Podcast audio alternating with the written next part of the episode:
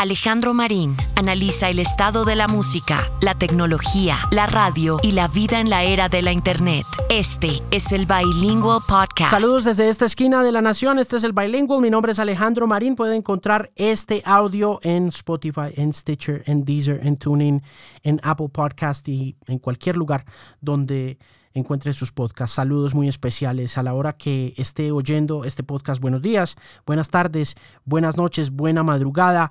Quiero saludarle hoy con algo de sinsabor en la lengua, porque la muerte de Charlie Watts ha sacudido al mundo del rock y al mundo de la música en general.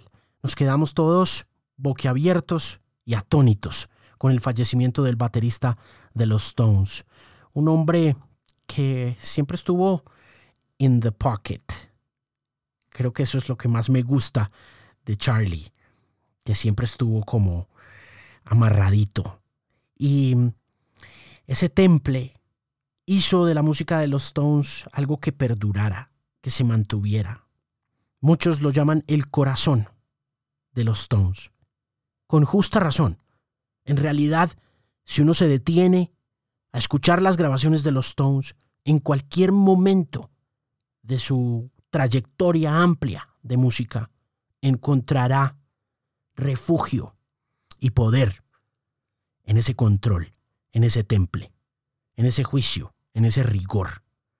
Algo que lo destacó siempre sin que fuera el centro de atención, porque ya estaban ahí Richards y Jagger, cumpliendo ese papel y al mismo tiempo celebrando ese espíritu libertino del rock and roll. Charlie era lo opuesto.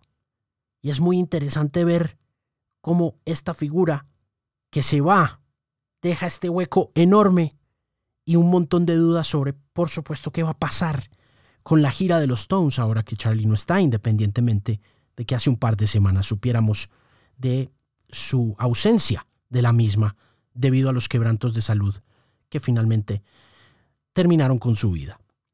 Se está acabando una era y estamos siendo testigos de ese final. Mucha gente hablando hoy del tema, mucha gente diciendo, entre otras cosas, que lamentan mucho que una figura de esta talla no tenga una cabida importante en la memoria de las nuevas generaciones.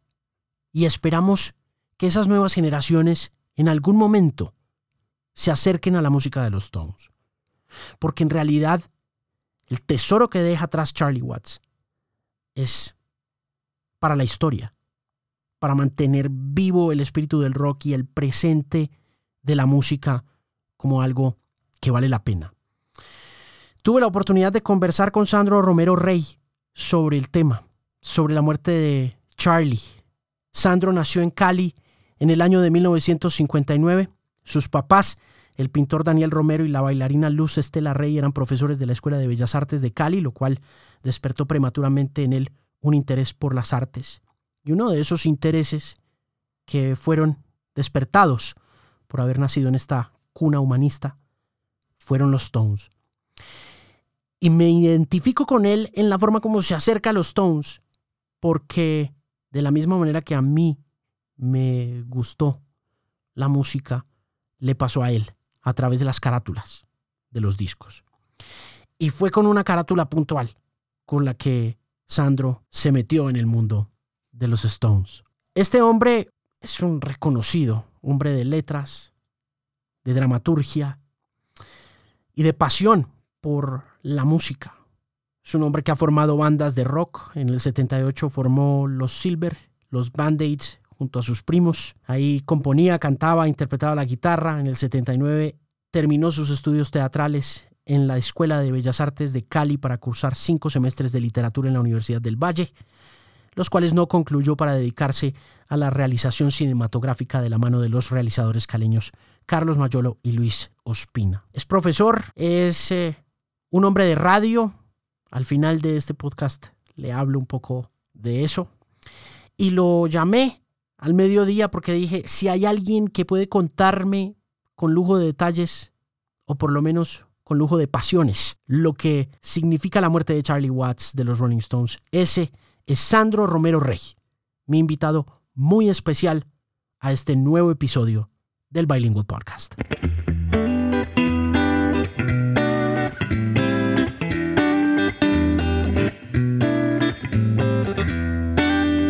Bueno. Entonces, estoy listo para, para el interrogatorio. La verdad es que más que un interrogatorio quería saludarlo, expresarle mis condolencias porque sé que es uno de esos fans geográficos, como los llama Andrew Lou Goldham de los Rolling Stones. Alguna vez cuando conversé con Andrew Lou Goldham me decía, después de volver de un concierto de Bruce Springsteen, que los fans de Springsteen, al igual que los fans de algunas otras bandas, incluyendo los Rolling Stones, eran geográficos en el sentido de que se movían por toda parte del mundo buscándolos y persiguiéndolos y usted fue un, ha sido uno de ellos, ¿no? Sí, un poco, un poco. No soy tan tan exhaustivo como otros eh, fanáticos radicales, especialmente argentinos, que son ya eh, una suerte de religión eh, por los Rolling Stones. Pero sí, desde, desde que tuve la posibilidad de empezar a viajar, pues he viajado y los he visto desde la primera vez que los vi fue en el año 89 en vivo, pero yo pues comencé a coleccionar discos de, de, los Rolling Stones casi que desde antes de la adolescencia, desde, desde comienzos de la década del 70, desde que era casi un niño además. Entonces, eh, pues esto ya es como una especie de adicción amable, pero como te digo, no es, no ha sido una cosa muy radical, sino que por el contrario, eh, soy una, más que, más que un fan, yo creo que soy como una especie de estudioso y de apasionado por, pasó nada curioso por la gesta de los Stones. ¿Cómo los conoció? ¿Cómo los descubrió? A los Rolling Stones yo los descubrí por casualidad, como todas las cosas importantes en la vida. Eh, yo no sé si Tú recuerdas un álbum de los Stones que se llama Through the Past Darkly, que es un disco octogonal que tenía las puntas eh, cortadas. Eh, fue un álbum que sacaron en el año 70 después de la muerte de Brian Jones. Es un álbum tributo a Brian Jones y es una antología. Y desde que yo vi el disco en los almacenes Sears de Cali y le dije a mi papá, yo debería tener unos 10, 11 años, le dije que quería ese disco porque me pareció curiosa la forma de la, de la portada, de la carátula. Y y desde que oí la primera canción que era Painted Black, donde está el redoble o los golpes inmortales de Charlie Watts desde el comienzo, después de que suena el citar de Brian Jones, desde ese momento fue eh, amor a primera oída hasta hoy en día. ¿Usted siguió comprando los discos de ahí en adelante? ¿Empezó a hacerles la perseguidora o qué? Pues yo no podía comprarlos porque era muy niño y no tenía plata, entonces le tenía que decir a mi papá que me los comprara.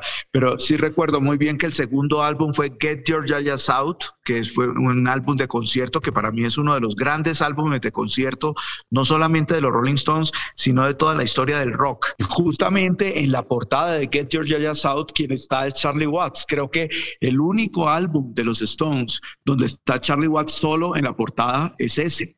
Eh, que entre otras cosas las sesiones de fotografía en una carretera en Birmingham son, eh, están en la película Gimme Shelter. Se puede ver a Jagger y al fotógrafo eh, dirigiendo en plan mamegallo la fotografía con un burro y con unas guitarras y una batería. Bueno, Charlie Watts está con el sombrero además del tío Sam que utilizó Jagger en ese tour, en el famoso tour del año 69 en los Estados Unidos. y entonces pues ese disco yo lo sigo oyendo con mucho placer, me lo sé absolutamente de memoria, puedo reproducir todos los solos del álbum mejor que Mick Taylor, o sea que si me quieres invitar a tocar algún día eh, las canciones de, Get Your Yayas Out, lo puedo hacer con mucho orgullo. Óigame, y además, ese Get Your Yayas Out es famoso porque el día de hoy, precisamente, la frase que ha circulado entre los expertos y los connoisseurs es Charlie's Good Tonight. Así es. Y además hay otro referente, referencia fuera de la que, de la que estás eh, diciendo del Charlie's Good Tonight, es Charlie's My Darling. Si queremos hacerle otro homenaje a Charlie Watts, que ese quizá la primera película que se hizo de los Rolling Stones y que estuvo guardada casi 50 años y que gracias a tu citado Andrew Lou Goldham, la película salió de las bodegas de Apco Records y se pudo ver, es una película realmente extraordinaria. Charlie's My Darling es un documental sobre eh, el viaje de los Rolling Stones en el año 64 a Irlanda. Y creo que es un documento, así como está la Beatlemania en, en, A Hard Day's Night, pues yo creo que Charles My Darling da cuenta con la diferencia de que Charles My Darling es un documental y A Hard Day's Night es una película de puesta en escena.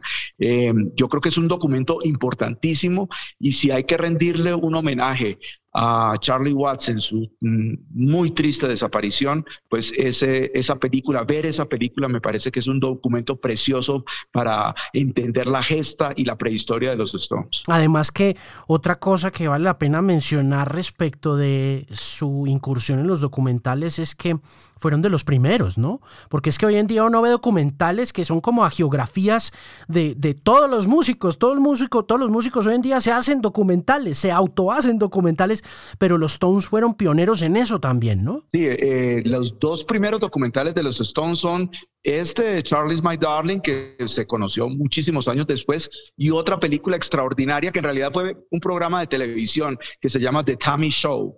En The Tammy Show es del año 64, nos da la dimensión de la importancia de los Rolling Stones como grupo, porque todos los, los que tocaron antes de él, de ellos, perdón, fueron James Brown, Chuck Berry, eh, las cantantes negras de la época, y esto es un programa hecho en los Estados Unidos y el show se cerraba, James Brown estaba también ahí, y el show se cerraba con los Rolling Stones. Es decir, eso nos daba la dimensión de la importancia que tenía el grupo en la época en que los Beatles fueron por primera vez a Estados Unidos, los Stones fueron por primera vez a Estados Unidos y llegaron como estrellas, porque existe la leyenda de que los Stones se demoraron hasta Satisfaction, es decir, hasta el 65, en ser importantes en los Estados Unidos, pero ya un año antes ya lo eran. ¿En qué momento ellos se vuelven realeza?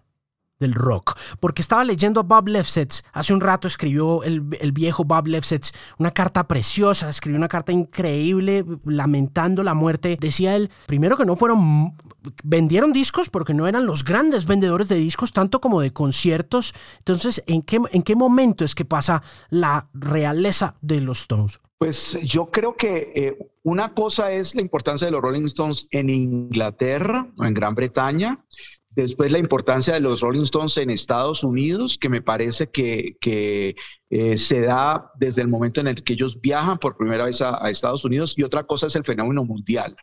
Eh, yo creo que el fenómeno mundial de los Stones empieza con Out of Our Heads, el álbum que incluye Satisfaction. Yo creo que allí realmente los Stones son un fenómeno que llega hasta Colombia. Es decir, si algo llega hasta Colombia desde la lejanísima Inglaterra en los años 60 es porque ya eh, se habían consolidado como un grupo y como una institución universal. Pero yo creo que eso depende también cómo se miren las cosas, ¿no? Porque recuerda que, que las... Eh, viejas fans de los Beatles en Liverpool eh, consideraban que ellos eran importantes cuando estaban en Liverpool y cuando se fueron a Liverpool se pusieron furiosas con los Beatles porque para ellos, para ellas los Beatles le pertenecían a Liverpool, a la ciudad. Eh, lo mismo sucedió guardadas proporciones con Richmond y con el Crow Daddy, con los bares donde tocaban los Stones. Ellos eran los locales que tocaban ahí o en el Market Club, en, en la desaparecido Market Club de Oxford Street. Eran sitios donde los Stones empezaron a tener un lugar y un culto. Pero esto fue trascendiendo y trascendiendo, trascendiendo hasta que se volvieron importantísimos en todas las latitudes. Hablemos de un disco puntual que todavía mucha gente apenas está asimilando, lo decía también Lefsetz en su carta hoy, Exile on Main Street. ¿Qué significa Exile on Main Street para los Rolling Stones? en eh, toda la carrera que han hecho. Bueno, Exile on Main Street es el primer álbum doble que ellos hicieron. Eh, recordemos que los Beatles hicieron el álbum doble, el álbum llamado álbum blanco en el año 68 y Exile on Main Street salió en el año 72. Es un disco que entre otras cosas Jagger dice que no quedó muy satisfecho y nadie entiende por qué lo dice, porque si hay un cuarteto de álbumes eh, que marcan el mito de los Stones son Beggar's Banquet, Let It Bleed, Sticky Fingers y Exile on Main Street. Es decir, esos cuatro álbumes en seguidilla desde el año 68 hasta el año 72 son los álbumes que consolidan el gran mito de los Stones y que son los álbumes producidos por Jimmy Miller, entre otras cosas, que fue el quien reemplazó a Andrew Lou Goldham. Andrew se inventó el mito de los Stones, pero creo que la eh, consolidación de su sonido está en los álbumes que produjo Jimmy Miller y que logró compactar al grupo y que por el otro lado también la entrada de Mick Taylor eh, como reemplazo de Brian Jones después de su muerte, pues eso también le dio una nueva identidad sonora a los Rolling Stones y esto fue importantísimo para su dimensión universal. Charlie se muere cuando se cumplen los 40 años de Tattoo You. Hablemos de Tattoo You. Tattoo You es un álbum eh, curioso porque nunca se pensó como un álbum eh, donde ellos se encerraron a componer las canciones, sino que son canciones, es eso que llamaban antes, yo no sé si todavía lo llamen así, un refrito. Es decir, es un álbum de, con canciones de muchas épocas. Ellos tenían que salir eh, de tour en los Estados Unidos en el año 81 y no tenían álbum. Es decir, el, álbum anterior había sido eh, Emotional Rescue, si la memoria no me falla, y decidieron recoger lo mejor que tenían de distintas épocas y sacaron este álbum eh, que en los eh, viejos acetatos, bueno, ahora los acetatos no son tan viejos porque ahora han resucitado, pero la cara A era la cara alegre, agresiva y la cara B era la cara de las baladas, de las canciones románticas, de las canciones lentas. Ese álbum se volvió extraordinario y además eh, sacó un nuevo himno que fue Start Me Up. Es decir, hay canciones que marcan épocas. Los eh, finales de los 70, Miss You, indudablemente es un himno. Los Stones son creadores de grandes himnos. Y yo creo que el último gran himno de los Stones es Start Me Up, que no fue, entre otras cosas, pensada como una canción estrella, pero finalmente se ha convertido en un himno y hoy por hoy, pues es otro de los grandes clásicos del grupo. ¿Usted cree que los Stones van a hacer la gira? Pues eh, uno puede creer muchas cosas. Yo diría que sí. Yo diría que, Steve Jordan, que ya se había pensado como el reemplazo de Charlie Watts para la gira, pues ya está planillado y, yo creo que volver a cancelar una gira que ya estuvo pospuesta, no creo que sea lo mejor, pero, pero, pero uno nunca sabe, ¿no? Cuando se suicidó Lauren Scott, la, la, la novia de Mick Jagger, y ellos estaban en gira por Australia, la cancelaron eh, definitivamente. Bueno, después creo que volvieron y, tocaron los conciertos que, que, faltaron, pero la muerte de Charlie Watts es una cosa muy grande, ¿no? Además hay que tener en cuenta que es el cierre de una época, yo no sé, yo diría que ellos no deberían suspenderla. Yo creo que el gran homenaje a Charlie Watts es que toquen ellos en su, en su tributo que, y con un baterista de muy de sus afectos como Steve Jordan, que ha tocado muchísimo con Keith Richards. Y eh, también es como una celebración a que Finalmente, Mick Jagger y Keith Richards quedaron solos, porque de esa época, de los lejanos años 60, solo quedan ellos dos, porque Ronnie Wood entró con, a los Rolling Stones en el año 75, es decir, entró más de 10 años después de que los Rolling Stones se hubieran fundado. Pero de esa banda original que nació en el año 63, eh, solamente quedan los llamados Glimmer Twins, o sea, Mick Jagger y Keith Richards. Sandro, ¿dónde lo cogió la muerte de Charlie? Trabajando, dictando clase por Zoom. y pues eh, eh, cuando uno está trabajando y dictando clase uno no puede llorar, pero sí estaba muy pendiente de lo que había sucedido y eh, pues apenas ahora eh, que estoy terminando de trabajar, voy a empezar como a reaccionar. Y hoy al mediodía, mientras almorzaba, eh, le rendí un pequeño homenaje eh, oyendo un disco de él en homenaje a Charlie Parker que se llama One from Charlie, From One Charlie, perdón. Y, From One Charlie es un disco tributo a, uno de los grandes del jazz y lo hice porque Charlie Watts en realidad lo que amaba era el jazz. Él sacó sus discos en solitario, son discos de jazz. Eh, su trabajo, como dicen las frases de lugares comunes, eran los Rolling Stones, pero su pasión fue el jazz y sacó estupendos álbumes como este disco que no es muy conocido, pero que para mí representa uno de los momentos fundamentales donde se siente el genio de un gran baterista como lo fue Charlie Watts. ¿Qué canción pondría usted de ese disco de Charlie Watts en la X más música? De Charlie Watts para es yo creo que Charlie Watts es eh, todo el pulso de los Rolling Stones está en todas sus canciones y lo interesante es que él no pretende destacarse, sino que él está como el corazón. Nosotros no estamos sintiendo el corazón todo el tiempo, pero si el corazón no funciona, nos morimos. Lo mismo pasa con los Rolling Stones. Charlie Watts pareciera que no existiera porque él no es un baterista de 200 tambores y haciendo grandes redobles, sino que era un, un, músico que estaba discreto, como lo fue también el bajista Bill Wyman, pero que sin ellos el punch de los Stones sería imposible.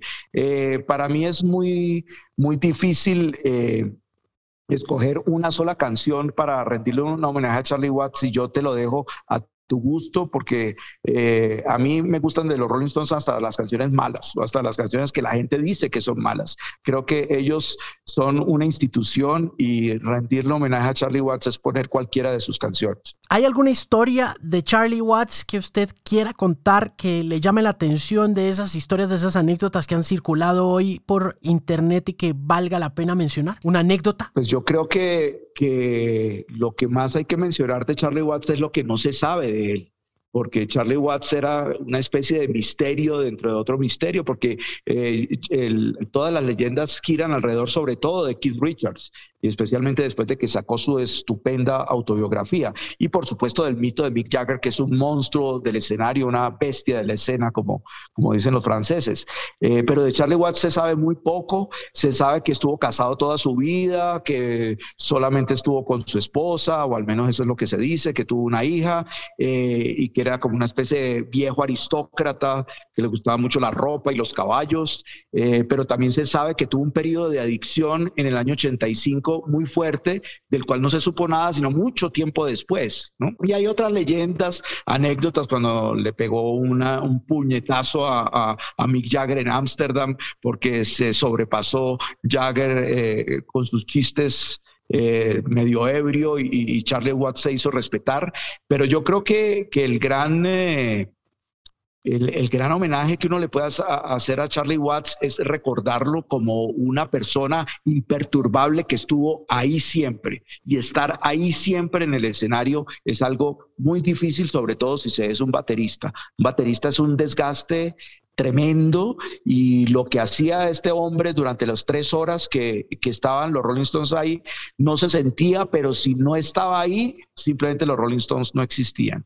Y yo creo que hay que rendirle un gran homenaje al gran hombre de la escena que fue Charlie Watts. No sé si ya le hice la pregunta, pero me atrevo a hacérsela otra vez en caso de que lo haya olvidado. ¿Cuántas veces vio a los Stones en vivo? Se me ha olvidado porque yo hago trampa, porque también cuento las veces que he visto a los Rolling Stones en solitario, porque también vi a Keith Richards en solitario, también vi a Mick Taylor en solitario, entonces los meto ahí en la lista porque me parece que eso forma parte de las hazañas que uno hace, pero yo creo que los he visto a ellos como grupo, como banda, nueve, veces. ¿Tiene boletas para verlos en esta gira? No, todavía no. Nunca, nunca programo las cosas con mucho tiempo y menos ahora cuando están cayendo las bombas cerca. y, piensa comprar boletas o no? Lo estoy pensando en, mis eh, horas de insomnio, lo estoy pensando y me parece que, que ver a los Stones en este momento es mucho más importante que antes, pero no lo sé. Vamos a ver qué pasa. Quiero agradecerle mucho estos minutos que ha compartido conmigo en medio de su agenda tan compleja y en medio de este momento tan difícil para todos los fans de los Stones, pues poder hablar sobre ellos antes de que caiga la negación, la depresión y posteriormente la, rabia que yo creo que produce la muerte de un ser querido, porque finalmente de alguna forma es un ser querido para usted y para todos esos fans acérrimos de los Stones, el, tiempo regalado y quiero y quiero también agradecerle por su programa Roctámbulos de Radiónica en su momento en la década del 98, en la, en la década de los 90, finales de los 90, 1998-99. Quiero decirle que me salvó la vida su programa en incontables ocasiones mientras yo vivía aquí recién llegado a, Bogotá. Entonces también de radiodifusor a radiodifusor expresarle mi gratitud por su maravilloso trabajo en radio, en Roctámbulos que, que como le digo, me salvó la vida en muchas ocasiones. Te agradezco que, me digas eso. A mí también me salvó la vida, te lo quiero decir. O sea que estamos a mano. Un abrazo muy grande y espero pronto verlo personalmente y compartir más ampliamente las historias que tiene para contar sobre los Stones y los libros que ha escrito sobre ellos. De nuevo, Sandro Romero Rey, muchas gracias por estar acá. Un abrazo, Alejandro. Muchas gracias por la invitación. Hasta luego y gracias.